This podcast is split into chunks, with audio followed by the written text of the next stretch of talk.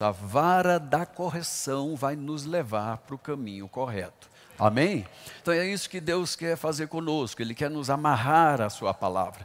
E você sabe muito bem que quando a gente quer trazer alguém para a palavra, trazer para o caminho, trazer para a verdade, é, é difícil. Muitas vezes a pessoa não quer, ela, ela quer sempre se desvencilhar. E é neste momento que se puxa para a palavra que há o sofrimento, que há muitas vezes até a dor, porque a natureza terrena ela não quer se alinhar a palavra de Deus, que é a verdade. Amém, irmãos?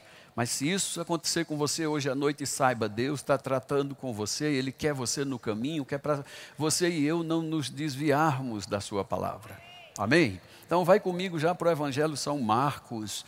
Eu quero já mergulhar dentro da palavra, porque hoje à noite Deus vai nos ensinar muito. Eu percebo no meu espírito que é uma unção de ensino hoje à noite, e eu peço toda a sua atenção para isso, ok? Marcos 9, 14 ao 27. Evangelho de São Marcos, capítulo 14, desculpe, capítulo 9, versículo dos 14 ao 27. O capítulo 9 de Marcos começa falando sobre a transfiguração de Jesus. Versículo 9 em diante vai falar sobre a pergunta dos discípulos sobre a vinda do Elias, mas eu quero levar você mesmo é para o versículo 14, onde fala da cura de um jovem possesso. Diz a palavra do Senhor, verso 14, Marcos 9. Quando eles se aproximaram dos discípulos, aqui nós subentendemos que Jesus já desceu do monte com os seus discípulos, os três a quem ele chamou na intimidade, e os demais tinham ficado ao pé do monte. Então, quando eles se aproximaram dos discípulos. Viram numerosa multidão ao redor e que os escribas discutiam com eles. Logo, toda a multidão, ao ver Jesus, tomada de surpresa, correu para ele e o saudava. Então Jesus interpelou aos escribas: O que que vocês discutem com eles? E um dentre a multidão respondeu: Mestre, trouxe-te meu filho possesso de um espírito mudo, e este Onde quer que o apanha, lança-o por terra e ele espuma, rilha os dentes, vai definhando. Eu roguei a teus discípulos que o expelisse e eles não puderam. Então Jesus lhe disse: Ô oh, geração incrédula, até quando eu estarei com vocês? Até quando vocês estarão sofrendo? Trazei-mo. Verso 20 vai dizer-nos: Trouxeram-lhe então o menino, e quando ele, o demônio, viu a Jesus, o espírito imediatamente o agitou com violência e, caindo ele por terra, revolvia-se espumando. Jesus então pergunta ao pai do menino: Há quanto tempo isso lhe sucede?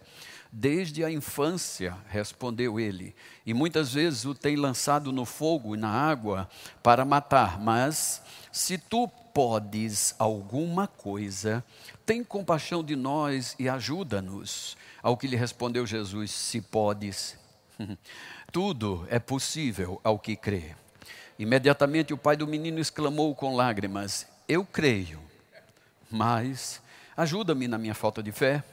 Vendo Jesus que a multidão concorria, repreendeu o espírito imundo e disse-lhe: Espírito mudo e surdo, eu te ordeno, sai deste jovem e nunca mais torne a ele. E ele, clamando o demônio, clamando e agitando o menino muito, saiu, deixando como se estivesse morto, a ponto de muitos dizerem morreu. Mas Jesus, tomando pela mão, ergueu e ele se levantou. Bendito seja o nome do Senhor. Amém, queridos. Esse texto ele é brilhante, irmãos, ele é maravilhoso. É um texto extraordinário, mostra mais uma vez Jesus subjugando demônios, Jesus vencendo demônios, a Bíblia é clara em dizer que ele meramente, meramente é a expressão simplesmente com a palavra. Ele curava todo tipo de doença, expulsava demônios. Dê um glória a Deus para me ajudar. A Bíblia mostra claramente Jesus atravessando o mar para chegar em Gadara. E quando ele chega em Gadara, Jesus dá ordem também a um endemoniado muito conhecido na região. E Jesus pergunta: quem é aquele demônio e eles talvez para querer amedrontar Jesus, intimidar Jesus, eles disseram: Legião é meu nome. E uma legião, irmão, é uma tropa de seis mil homens romanos. Então, aqueles bichos, como dizia pastor Bud, queria talvez intimidar Jesus. Somos seis mil, você está sozinho aqui. Mas Jesus dá uma única ordem e ele sai em fila. Imagino eu que ele sai de cinco em cinco, que é para não enganchar.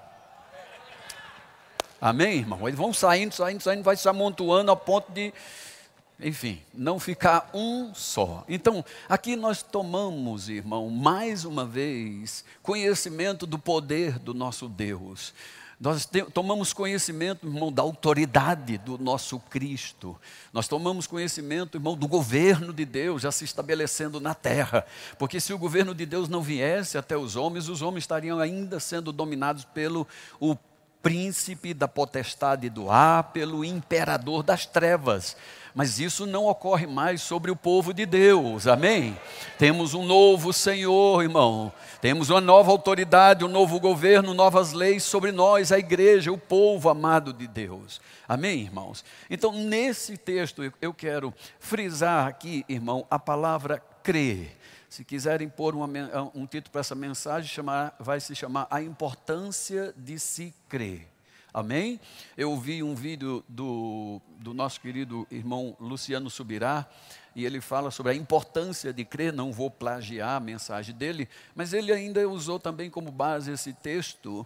Agora, ele falou algo bem interessante, eu quero chamar a sua atenção também para a responsabilidade que tem pai e mãe para com seus filhos. Esse texto aqui, resumidamente, nós vemos um homem que tem uma criança possessa, não é de muito, não é de pouco tempo que ele já tem esse problema em casa, e ele vem, vai pedir aos discípulos para resolver um problema dele, da família dele.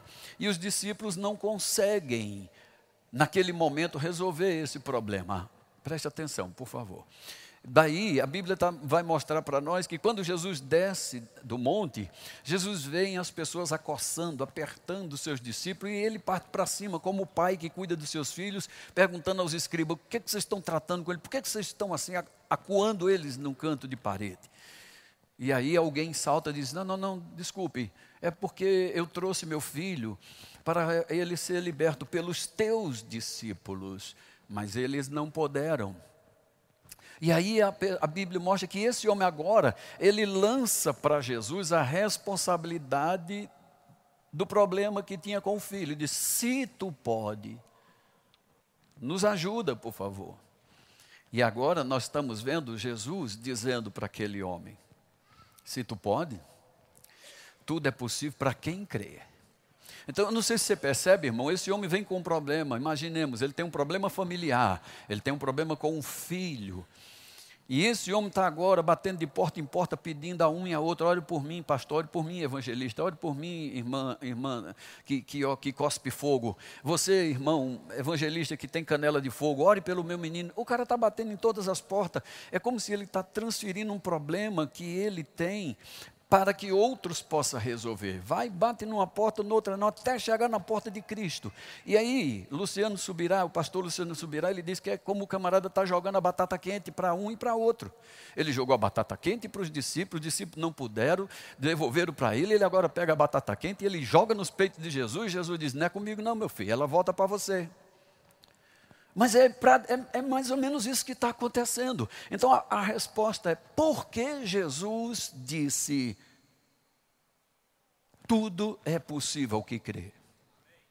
Ele quer chamar a atenção de nós, seu povo, irmão, que para que o crer é fundamental, o crer é importantíssimo, o crer é vital para a nossa vida. Se Jesus disse, tudo é possível ao que crê. Veja, nenhuma Bíblia diz que Jesus disse assim, Faustino, tudo é possível para quem tem fé. Não. Jesus diz, tudo será possível para quem crê. Então, se ele enfatizou o crer, nós temos também que saber o que significa crer, irmão. Amém? Às vezes podemos confundir crer com ter fé. Mas veja, esse homem aqui, ele diz assim, no verso 24: o pai do menino imediatamente expressou com lágrimas a Jesus: Eu creio. Mas depois ele diz: Me ajude na minha falta de fé.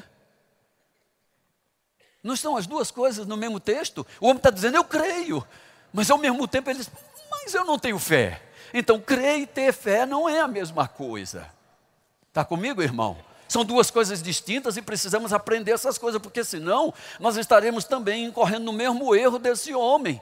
Ou então dentro, irmão, de uma impossibilidade aonde a gente não sabe recorrer para Deus. E agora, eu peço, não peço? É, como é que eu faço? Como é que eu ajo? É muito importante observarmos a, a palavra e principalmente o que Cristo fala para nós. Amém? Atentar para as palavras dele, porque parece às vezes, irmão, que Jesus está falando por códigos. Mas não é. Se prestarmos bastante atenção, irmão, ele está falando coisas espirituais. Alô? Ele está falando coisas espirituais, verdades espirituais, e nós temos que atentar para a palavra, porque a palavra é espiritual. Amém? Toda a palavra de Deus, ela é espiritual. A palavra de Deus, ela é a verdade desde o princípio de tudo. Alô? Eu não vou ler o texto, não, porque eu preciso ganhar tempo. Mas você deve saber da história que João Batista foi preso, iria ser decapitado logo em seguida. E João Batista, irmão, num determinado momento, chama alguns dos seus discípulos e disse: Vai até aquele Jesus de Nazaré, meu primo, e pergunta para ele: És tu o que haveria de vir, ou havemos de esperar outro? Olha a pergunta de João, mas se você for comigo também para a palavra, agora não, mas depois você lê na sua casa. Você vai se lembrar que foi esse mesmo João Batista que batizou Jesus, seu primo, e disse ele: Eu vi o Espírito de Deus pousar sobre ele.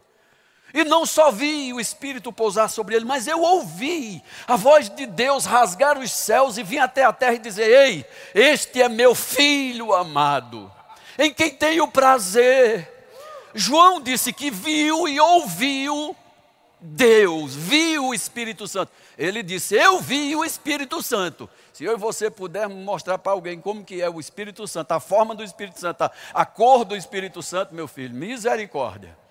Mas João disse: Eu vi, Carlos, o Espírito descer sobre ele. Eu ouvi a voz de Deus falando que ele era o filho amado de Deus, o enviado de Deus. Mas quando a coisa acochou, quando a coisa apertou, quando a situação ficou preta para João, lá na prisão, pode ser que João tenha pensado um pensamento natural, como qualquer um de nós. Será que é ele mesmo, cara? Se era ele que haveria de vir, o nosso protetor, o nosso livrador, o nosso resgatador, por que, que eu estou preso? Sabe que, irmãos, que muitas vezes quando as situações ficam difíceis assim, é natural que a nossa mente pense: será que Deus está comigo mesmo, rapaz? Se Deus tá, estivesse comigo, eu acredito que não aconteceria uma coisa tão trágica como essa na minha vida. Mas Ele está, irmão. Eu vou dizer para você aqui desse lado, mas Ele está, irmão. Falar para você na internet: Ele está com você, meu filho. Ele está com você, minha irmã. Aleluia! Ele está conosco, porque ele empenhou a palavra, ele disse: Ei, irmãos, eis que estarei convosco não um dia, não uma semana, não uma quinzena, não um mês, nem um ano, todos os dias da vossa vida. Aleluia!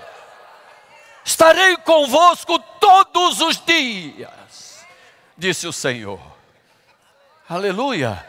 Mas a situação apertou, meu filho, em João Pergunta lá se é ele mesmo ou havemos de esperar outro. Alguém aqui depois, pelo amor de Deus, ou melhor, todos vocês, chegue em casa e vai ler esse texto com clareza. Eu vou citar ele porque eu não vou abrir a Bíblia para ganhar tempo. Mas o texto é assim: as, os, os discípulos de João chegam e perguntam: Olha, João mandou perguntar se és tu mesmo que haveria de vir, ou ele, a gente precisa esperar outro.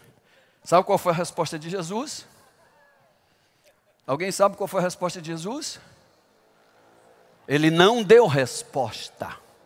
Sua Bíblia diz que Jesus leva os discípulos de João, cura cego, aleluia, expulsa demônio, aleluia, perdoa pecado, aleluia. Jesus faz, no mínimo, você vai ler depois sua Bíblia, Jesus faz seis sinais que prova que ele era o Messias. Vou dizer de novo. Jesus, diante dos discípulos de João, ele faz seis sinais que provavam que ele, ele era o Messias. Exatamente o que está em Isaías 61. Espírito do Senhor Deus está sobre mim. Ele me ungiu para, para, para, para. São seis paras que você encontra em Isaías 61. Seis coisas que Jesus vinha fazer: abrir porta de prisão para preso, dar vista a cego, pôr em liberdade os, os oprimidos. E, aleluia! Seis coisas Jesus veio fazer, inclusive ele disse assim: o evangelho está sendo pregado para os pobres. Foi isso que Jesus fez, seis sinais de que ele era realmente o Messias. E depois virou-se para os discípulos e disse: Agora vocês voltam para João e diz para ele o que vocês não só ouviram, mas viram. Porque Jesus agiu assim? Porque Jesus, meu irmão, simplesmente não disse depois que a pessoa, o pessoal consultou ele. Porque Jesus não disse, é, eu sou mesmo, volte lá e diga, João, que sou eu. Não. Porque crê, irmão, vai além apenas do que de, de, de dizer eu tenho fé. Crer, irmão, está baseado em fatos. Vou dizer de novo: crer está baseado em fatos. Por isso que a Bíblia diz, irmão, que para ser salvo tem que crer e não, ter, não somente ter fé. A Bíblia diz: se confessarmos a Jesus como Senhor e Salvador, crendo com o nosso coração que Deus um dia o ressuscitou dentre os mortos. Você viu Jesus ressuscitado dentre os mortos? Quem aqui viu Jesus ressuscitado dentre os mortos? Você não viu, mas é necessário crer. Crer é aceitar como verdade o que a palavra de Deus diz. Vou dizer de novo. Crer, irmão, é aceitar como verdade o que a palavra de Deus diz. Se a palavra de Deus diz que Cristo Jesus, nosso Senhor, levou sobre si todas as nossas dores e enfermidades, é todas mesmo, meu filho, não é? Aleluia. Mas a nossa mente ainda fica cogitando: será que ele levou todas mesmo? Se levou todas, por que, que esta ainda está aqui? Os discípulos fizeram essa pergunta para Jesus: Ei, Senhor, a gente até expulsou muito demônio. Lá em Marcos 10, 19, o Senhor deu autoridade para nós, nós ressuscitamos até defunto. Não tinha demônio que a gente não botasse para correr, mas chegou nesse aqui, que está nessa criança, espuma, arranja os dentes, ele estribucha e diz: Não vou sair. E a gente não pode expulsar esse. Por que não pode? Jesus respondeu para eles por que, que não podia. Jesus disse: Porque a, a fé que vocês usaram foi pequena. Em outras palavras, Jesus disse: Vocês usaram pouca pólvora. Vou dizer de novo. Vocês usaram pouca pólvora, e a pólvora é a palavra de Deus. Você pega a palavra, os fatos da palavra, realidade da palavra, você pega a palavra e pum no cão, e ele tem que sair. Quando Cristo disse, irmãos, que nós estaríamos inabaláveis. Ele não disse que ia evitar da gente tomar trombada. Vou dizer de novo. Quando ele disse para permanecermos inabaláveis, não disse que evitaria, Lourdinha, trombada. Ele disse: vão bater em vocês, virá enxurrada, virá tempestade, pá, mas você não cai. Por que não cai? Porque está firmado sobre a rocha. Mas Jesus disse: se for construída a sua vida, a sua casa, a sua fé, o que você crê é somente areia? Areia, pastor Tadeu e Rita, é fragmento da rocha. Areia fazia parte da rocha, mas é fragmentada. Por isso Deus não quer que a gente tenha apenas a palavra de Deus fragmentada na nossa vida. Frasezinha aqui, outra acolá, eu já cansei, irmão, de receber no celular a mensagem do dia, o versículo do dia, a, a caixinha de promessa que eu abro e leio hoje. Não! A palavra de Deus é o todo, a rocha é toda, Carlinhos. Viu, Ricardo? A palavra é toda, não é versículozinho, não, filho. Porque versículozinho, desculpe se eu estou desprezando a palavra, mas eu quero dizer que Jesus chamou isso de areia. Disse: a pessoa ouve a, a, a palavra, mas usa somente parte dela, que é areia. Temos que usar o todo, fala comigo, o todo. Então você vai comigo agora para o todo. Deuteronômio capítulo 4. Vem meu irmão do teclado, que eu já estou me preparando para terminar. Por favor, me ajuda aí. Do violão, sei lá. Vamos trabalhar, meu amor. Deuteronômio 4, você achou? Vamos lá. Deuteronômio 4, verso 1 a 10. Olha o que a sua Bíblia diz, meu querido. Agora, pois, ó Israel, diga, está falando comigo. Agora, pois, ó Israel, ouça, dê ouvidos. Alô? É a primeira coisa que Deus nos pede. Dê ouvido, escute, presta atenção aos meus estatutos, os juízos que eu vos ensino, para os cumprir, para que vocês vivam. E não só vivam, mas vocês entrem. E não só entrem, mas vocês possuam a terra que o Senhor Deus de vocês vos dá hoje. Aleluia! Deus está dizendo para mim e para você, irmão, dá ouvido à palavra, atentar para a palavra, saber como ela é composta. Tem promessa para nós, irmão, não só viver vida boa, mas a Bíblia está dizendo: a gente entra nas promessas, a gente possui as promessas, aleluia! Vamos lá, vocês vão entrar, vocês vão, perdão, viver, entrar e possuir a terra. Aí, versículo 2, Papai do céu diz assim: se puder baixar mais um pouquinho sua guitarra, meu amor, para eu não gritar tanto. Verso 2 diz assim: Nada vocês acrescente a essa palavra que eu vos mando, nunca diminua ela, para que vocês guardem o mandamento do Senhor vosso Deus, que hoje eu vos mando. Vossos olhos viram, olha o que Deus está lembrando para eles: os olhos de vocês viram o que o Senhor fez por causa de Baal Peor, pois todo homem que seguiu a Baal Peor, ou seja, outro Deus, o Senhor vosso Deus consumiu do meio de vocês. Verso 4: Porém, vós que permaneceste fiel ao Senhor vosso Deus, todos hoje, hoje estão vivos.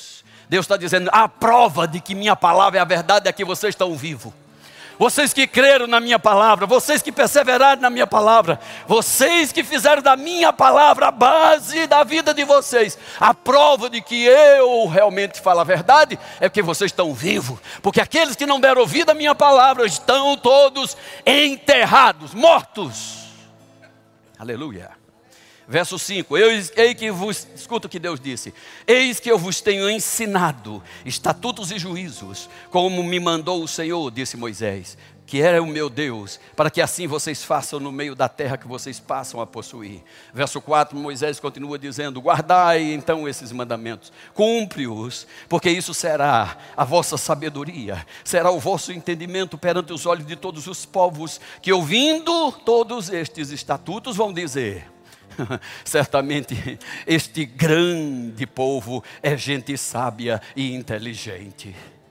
Você entendeu o que, é que a Bíblia está dizendo? A Bíblia está dizendo que o ímpio, lá teu vizinho, aquele teu parente cachaceiro, ei, aquela pessoa da tua parentela que não conhece a Deus como você conhece, eles terão que dizer: que sabedoria, que inteligência. Olha, é porque você guarda os mandamentos, porque você observa os estatutos, porque você anda pela lei de Deus. Deus dará a você sabedoria, inteligência, conhecimento mais do que a todos os povos.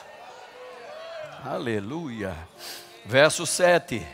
Pois ainda, ainda são os incrédulos falando do povo de Deus. Pois que grande nação há que tenha deuses tão chegados a eles, assim como o Senhor, o nosso Deus, todas as vezes que nós o invocamos?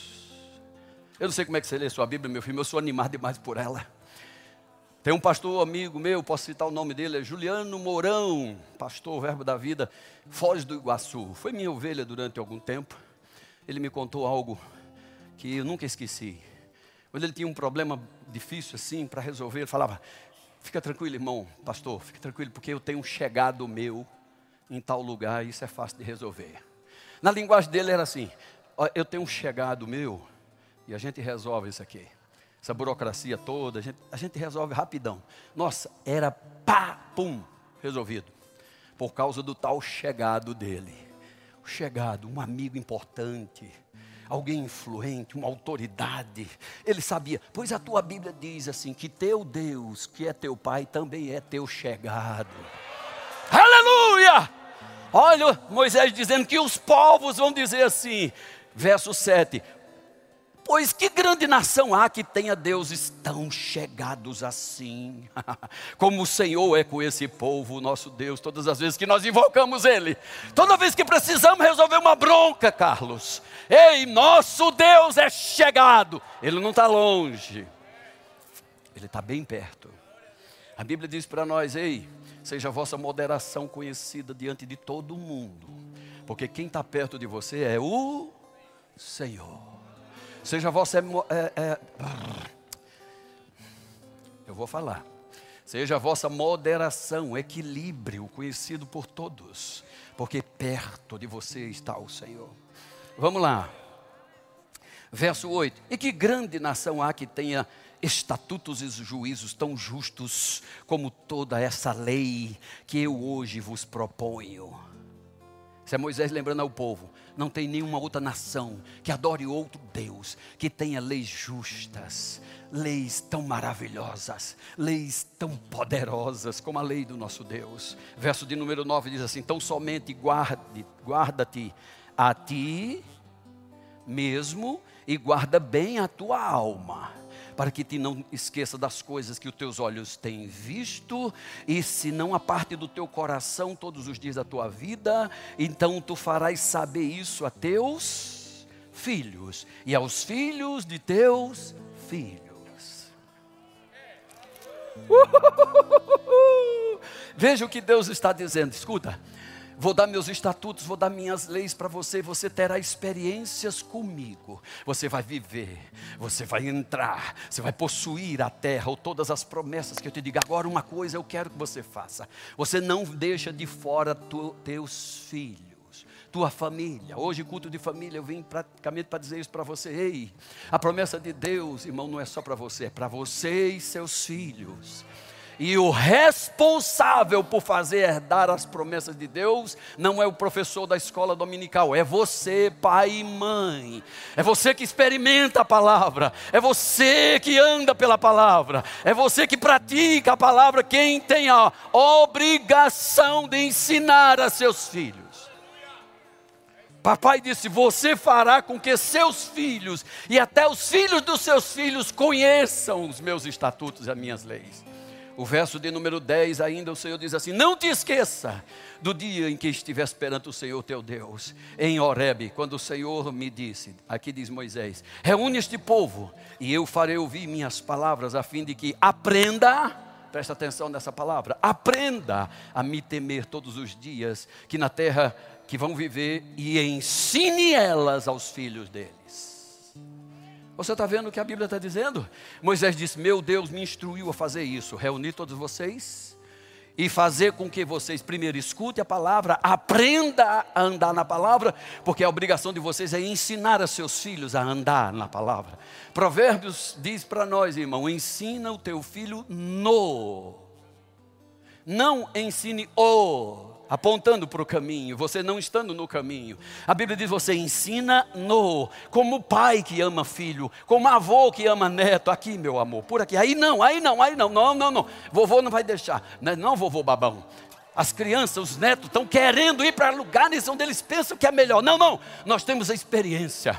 Nós sabemos que esse caminho não é bom. Então nós cuidamos, zelamos, temos que ensinar a nossos filhos e aos nossos netos a palavra, os estatutos, os mandamentos, a lei. Por quê? Andar por isso, irmão, nosso Deus a cada dia se torna nosso chegado. Favorece a nossa vida. Amém, irmão? Então, ainda terminando, terminando aqui, eu levo você agora para Deuteronômio capítulo 6. Vamos andar em Deuteronômio rapidinho. Capítulo 6 de Deuteronômio. Verso 1 ao 7, sua Bíblia diz assim: Estes, pois, são os mandamentos, os estatutos, os juízos que mandou o Senhor teu Deus, se te ensinassem. Diga, ensinasse. Deus está dizendo, ei, Deus, Moisés está dizendo, Deus me deu para eu ensinar a vocês Esse, e, vocês, e os cumprir na terra que passa a possuir, para que vocês temam o Senhor teu Deus, guarde todos os seus estatutos, mandamentos que hoje te ordeno. Aí olha o que Moisés diz: é para tu, para teus filhos e o filho do teu filho, todos os dias da tua vida, e que teus dias sejam prolongados. Mais uma vez, a, a, palavra de Deus é uma carta corrente. Capítulo 4, o Senhor diz: se você andar por eles, a vida está com você. Você entra nas promessas, você possui as promessas, mas ensina também isso a teus filhos. Você primeiro teme ao Senhor e ensina a seus filhos o temor do Senhor. Amém, querido? Porque aquilo que você experimentará com Deus, teus filhos vão experimentar também. Vou dizer de novo, você dá um amém bem maravilhoso. Aquilo que você experimentar com Deus, teus filhos experimentarão também. Uh, versículo de número 6 para ganhar tempo.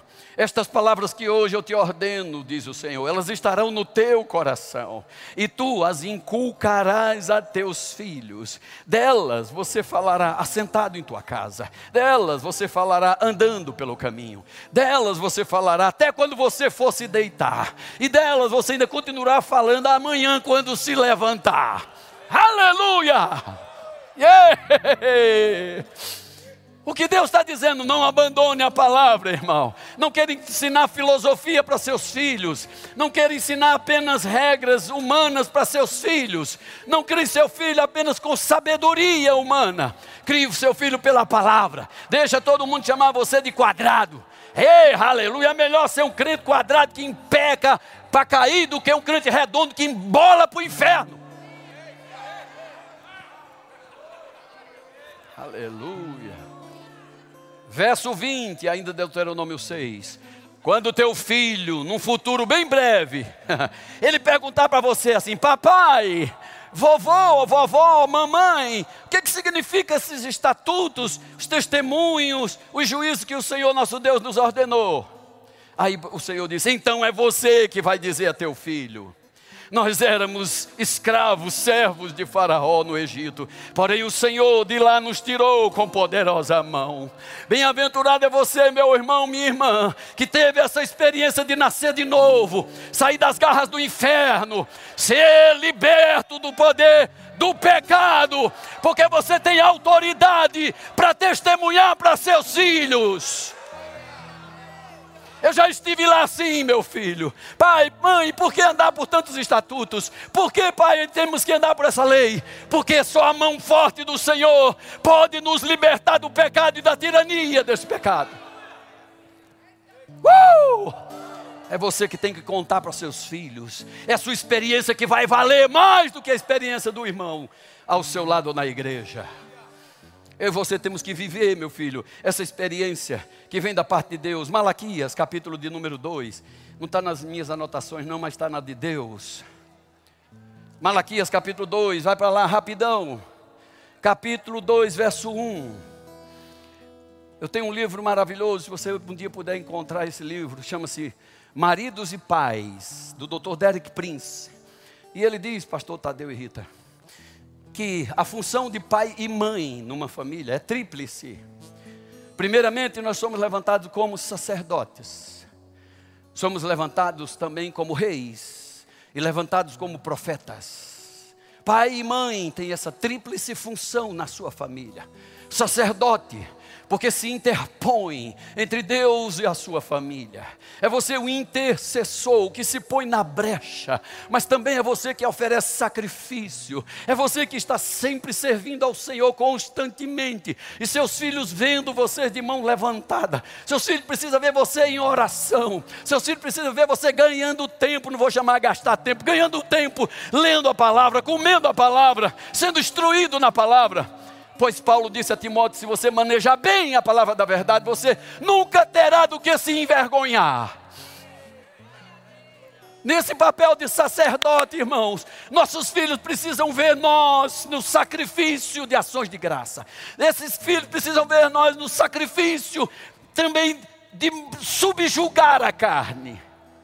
Eles vão aprender mais pelo exemplo do que com a palavra. A palavra pode até convencer, mas o exemplo arrasta. Aleluia! Então agora veja o perigo, o castigo que Deus tem reservado para os sacerdotes que não cumprem a sua função de pai ou de mãe. Malaquias 2 diz assim: Agora a vocês, sacerdotes, esse mandamento é para vocês. Verso 2: Se vocês não ouvirem e não propuserem em vosso coração dar honra para meu nome, diz o Senhor dos Exércitos, eu vou enviar sobre vocês a maldição. E tem mais: eu amaldiçoarei as vossas bênçãos. E já as tenho amaldiçoado. Sabe por quê? Porque vocês não propõem me servir de todo o coração. Verso 3 ele disse assim: Eu vou reprovar tua descendência. Gente, o que é isso, meu Deus? Está escrito com todas as letras: Eu reprovarei a tua descendência. Eu vou, eu vou atirar excremento na tua cara. Alguém sabe o que é excremento? Eu não vou traduzir para você, não. Excremento é estrumo. Pronto, só isso. Papai disse: Eu vou jogar na sua cara o excremento, excremento dos seus sacrifícios. Sabe o que ele está dizendo? Que muitas vezes, irmão, por a gente não, não tomar a responsabilidade de dar exemplo para os filhos, para os netos, chegaremos diante do Senhor com um sacrifício que não agrada a Ele. E Ele disse: Eu vou pegar o excremento desse sacrifício que não presta e eu vou jogar na tua cara. Está vendo como é? É, é? é, muito importante, irmão, nós conhecermos a palavra para representar bem a palavra diante da nossa família, dos nossos filhos. É muito importante a gente aprender a oferecer sacrifícios de louvor, que são frutos de lábios que confessam o nome do Senhor. É muito importante apresentar, saber apresentar o corpo vivo como sacrifício vivo e agradável a Deus, num culto racional. Porque Deus disse: se a gente apresentar um culto mais ou menos, meu filho, é de qualquer jeito, é, é só marmelada. Ele disse: Eu jogo o excremento disso que você vem trazer para mim como sacrifício, eu jogo na tua cara. Posso continuar ou você já quer que eu pare? Vamos andar, né, Ricardo? Muito bem, me ajuda aí, Ricardo. Verso 3: Eu reprovarei a sua descendência, vou atirar excremento no vosso rosto, excremento dos vossos sacrifícios, para que junto destes para lá é que você seja levado. Então vocês vão saber que eu enviei este mandamento para que a minha, para que a minha aliança contigo, de, desculpe, continue com Levi, diz o, o, Senhor dos Exércitos. A minha aliança com Levi, viu o que Deus vai fazer? Deus agora vai pegar a gente, irmão, vai levar para um exemplo lá em, com Levi. Ele disse: a minha aliança com Levi foi uma aliança de vida e de paz. E ambas as coisas eu dei para ele eu dei para ele vida e dei paz. É como se Deus dissesse assim: vocês precisam voltar atrás nos exemplos bíblicos. Vocês precisam ver a história das pessoas que andaram com Deus e tiveram sucesso. Vocês precisam se firmar no exemplo dessas pessoas que andaram pelos estatutos, pelos mandamentos e que foram mais do que vencedores. Então o papai do céu está dizendo: lembre-se da minha aliança com, Le, com, com Levi. Dei para ele aliança de vida e paz. As duas coisas eu dei para ele. E ele me temeu. Com efeito, ele me temeu e tremeu por causa do meu nome verso de número 6. A verdadeira instrução, preste atenção agora, irmão. A verdadeira instrução esteve na boca de Levi. A instrução não se achou, desculpa, a injustiça não se achou nos lábios dele. Ele andou comigo em paz, em retidão, e da iniquidade ele também apartou muita gente.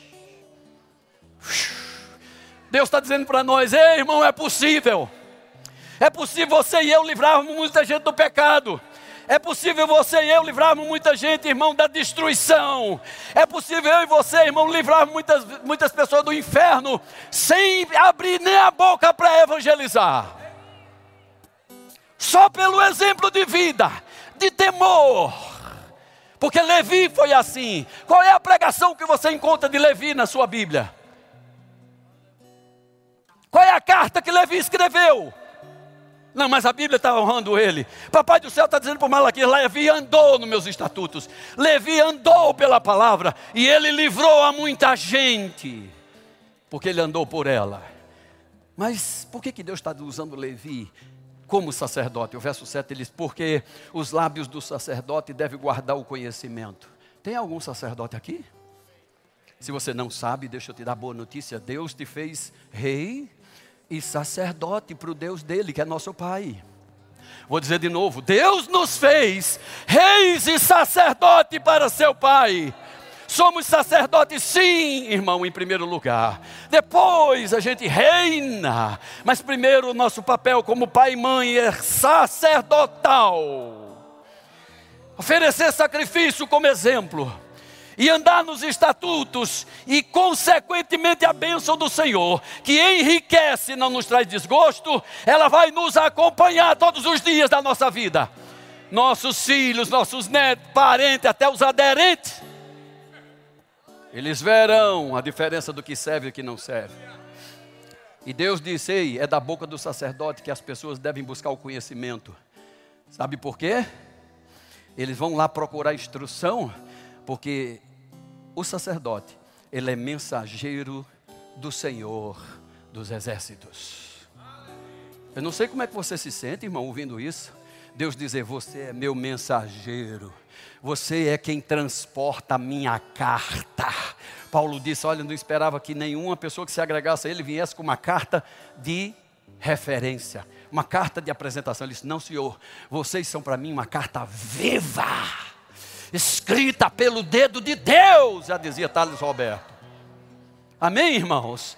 Eu e você devemos ser essa carta, porque a vontade de Deus é que eu e você tenhamos isso. Deuteronômio, capítulo de número 32. Vamos lá para encerrar.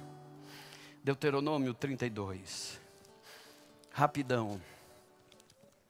Bendito seja o nome do Senhor que fez os céus e a terra. Deuteronômio capítulo 32. Papai do céu diz para nós a partir do versículo 44 para ganhar tempo. Versículo 44, papai diz assim para nós: Veio Moisés e falou todas estas palavras deste cântico aos ouvidos do povo, ele e Josué, que era filho de Num. Tendo Moisés falado todas estas palavras, depois você vai saber com as suas palavras, tem que ler eh, voltando, né, desde o versículo 1 até o, o 44.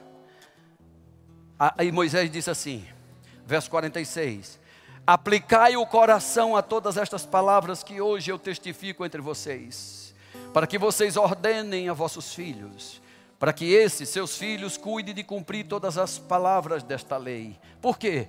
Porque esta palavra, ela não é para vocês coisa vã. Antes, essa palavra, ela é vida. E porque esta mesma palavra é vida, ela prolongará seus dias na terra, o qual passando vocês vão possuí-la. Oh, obrigado, minha irmã. Louvado seja Deus. Oh, meu Deus, a palavra do Senhor diz muita coisa. Você pode ver em Romanos 18, é, é Romanos capítulo 1, 18 em diante, em casa. A sua Bíblia diz, a partir do versículo 18: A ira de Deus se manifesta do céu contra toda a impiedade e injustiça dos homens que mudaram a glória de Deus e a, a, a verdade pela injustiça. Sabe por que Deus está irado naquele momento ali? A Bíblia diz que é porque esses homens, eles abandonaram a verdade e eles não quiseram crer nos exemplos da palavra. Porque diz assim, Deus, irmão, desde o princípio se manifesta a todos os homens pelas coisas que Ele criou. Então, queridos, eu resumo essa pregação de hoje à noite dizendo para você: é importante demais crer. Crer em toda a Bíblia, crer em toda a palavra. Não crer apenas em versículos isolados, queridos. Porque crer em toda a palavra, irmão, é cumprir os mandamentos. Amém? Aceita a palavra de Deus como a verdade, do princípio ao fim. Se ela diz para você que você é curado, diga sim, eu sou curado. Se ela diz, olha, você sabe, conhece muito bem a graça de nosso Senhor Jesus Cristo, que sendo rico, se fez pobre para enriquecer a muitos. Você diz, eu estou entre esses muitos, Senhor, e eu sou rico pela graça de Deus. Amém? Se a palavra de Deus diz, certamente Ele levou sobre si todas as minhas transgressões. Então aceita hoje de coração e diga, Senhor, eu fico livre das minhas transgressões, meus pecados hoje. A Bíblia diz por boca de João 1,9, 1 João 1,9: se confessarmos os nossos pecados, nosso Deus é fiel e é justo para perdoar e purificar. Escute, irmãos, até a vinda de nosso Senhor Jesus Cristo, sangue de bodes e de touros perdoava pecado. Não seria muita coisa se Jesus viesse até nós hoje e perdoasse pecado. Quero chamar sua atenção porque a Bíblia diz que ele não só perdoa pecado, ele perdoa e purifica. Vou dizer de novo: Ele perdoa e purifica. Quem viveu no Antigo Testamento, irmão, quem viveu na antiguidade não teve o privilégio que nós temos de poder dizer assim: sou purificado, sou purificado, sou purificado.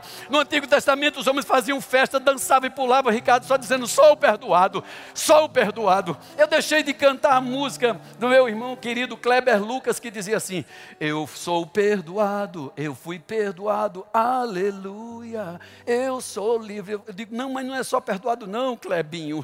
Nós fomos perdoados e purificados de toda injustiça. Porque se fôssemos apenas perdoados, teríamos que voltar todo ano aquela ladainha, a penitência de pedir perdão de novo, pedir perdão de novo e pedir perdão de novo. Mas a minha Bíblia diz que eu e você não precisamos mais estar pedindo perdão de novo, pedindo perdão de novo. Claro, se você pecou, arrepende-se. Mas se não comete pecado, a Bíblia diz: ainda há um caminho vivo aberto. Há um caminho vivo aberto. Entra com trepidez, intrepidez por esse novo e vivo caminho para buscar graça, encontrar graça em tempo oportuno e necessidade. Se você está nesse lugar nessa noite e você nunca confessou Jesus como teu Senhor, se você nunca aceitou Cristo como teu Senhor, Ele quer mudar a tua história hoje. Cristo Jesus quer te mudar a história, quer ensinar a você os mandamentos dele. Presta atenção, irmão. Ele não vai deixar você sem conhecer a Ele na intimidade. Sua Bíblia, minha Bíblia, fala dos discípulos no caminho de Emaús. A palavra diz discípulos, andaram com Jesus, comeram com ele, viram milagres. Mas em determinado momento, pastor Elmiton, em determinado momento eles estavam cabisbaixo, porque era o terceiro dia da promessa. Só que eles esqueceram, meus irmãos, que o terceiro dia não havia acabado. Eles estavam ainda à tarde do terceiro dia, irmão. Mas já estava lamentando, é, oh, quem dera que tivesse sido ele, ou oh, se fosse, ou como diz aqui na Paraíba, ah, se cesse. Andaram com Jesus, Rita, viram os milagres, viram ele pregado na cruz, mas só viram ele ser levado para um túmulo e acabou, e agora estão lamentando num caminho indo para Emaús. Sua Bíblia diz que Jesus entra na conversa, diz: O que é que vocês vão conversando? Você não sabe, não, é estrangeiro aqui, tu és o único que não sabe de nada. Jesus diz: O quê? Olha que maravilha. Isso ele quer dizer, sabe qual é a atitude? Ele quer dizer: Eu quero mesmo saber o que você está crendo. Eu quero mesmo saber até onde você está confiando. Eu quero mesmo saber até quando essa palavra que entrou em você ainda vai ficar aí sem produzir fruto. Fala para mim o que é que você crê. Fala para mim o que é que vocês sabem. Fala para mim o que é que está trazendo perturbação para vocês. Eles disseram, varão, deixa eu contar para você. Jesus, varão aprovado por Deus e pelos homens. Meu Deus, olha os caras dando testemunho da verdade. Eles têm a verdade, eles têm a base da verdade, mas não estão confiando na verdade. Ok, aleluia. 50 minutos do meu tempo. Obrigado, Senhor. Já sei, tem que acabar.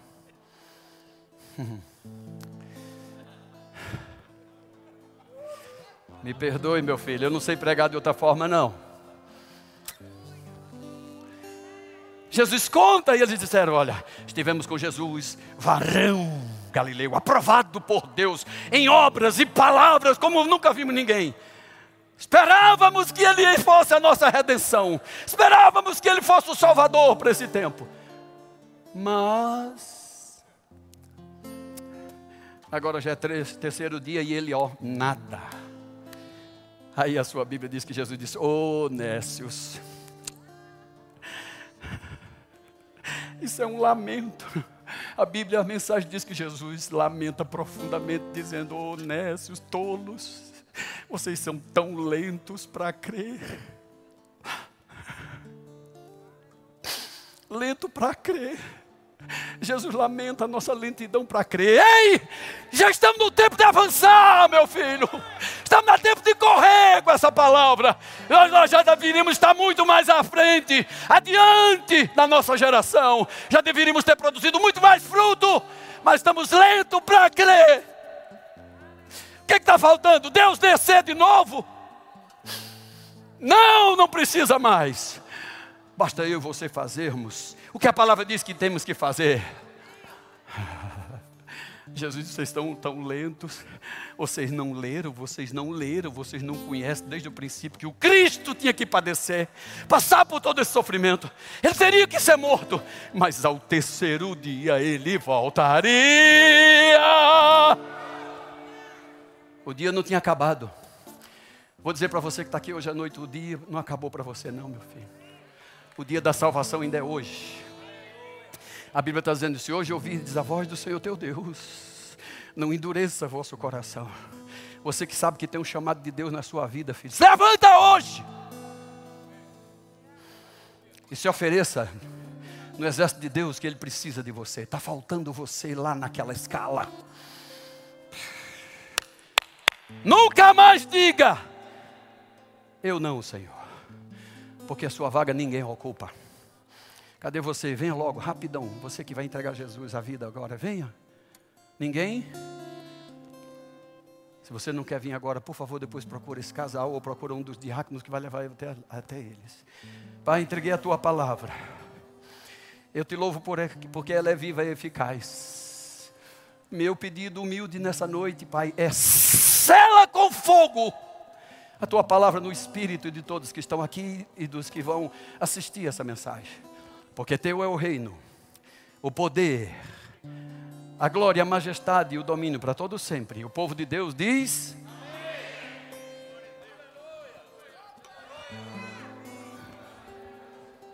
Obrigado, meu filho.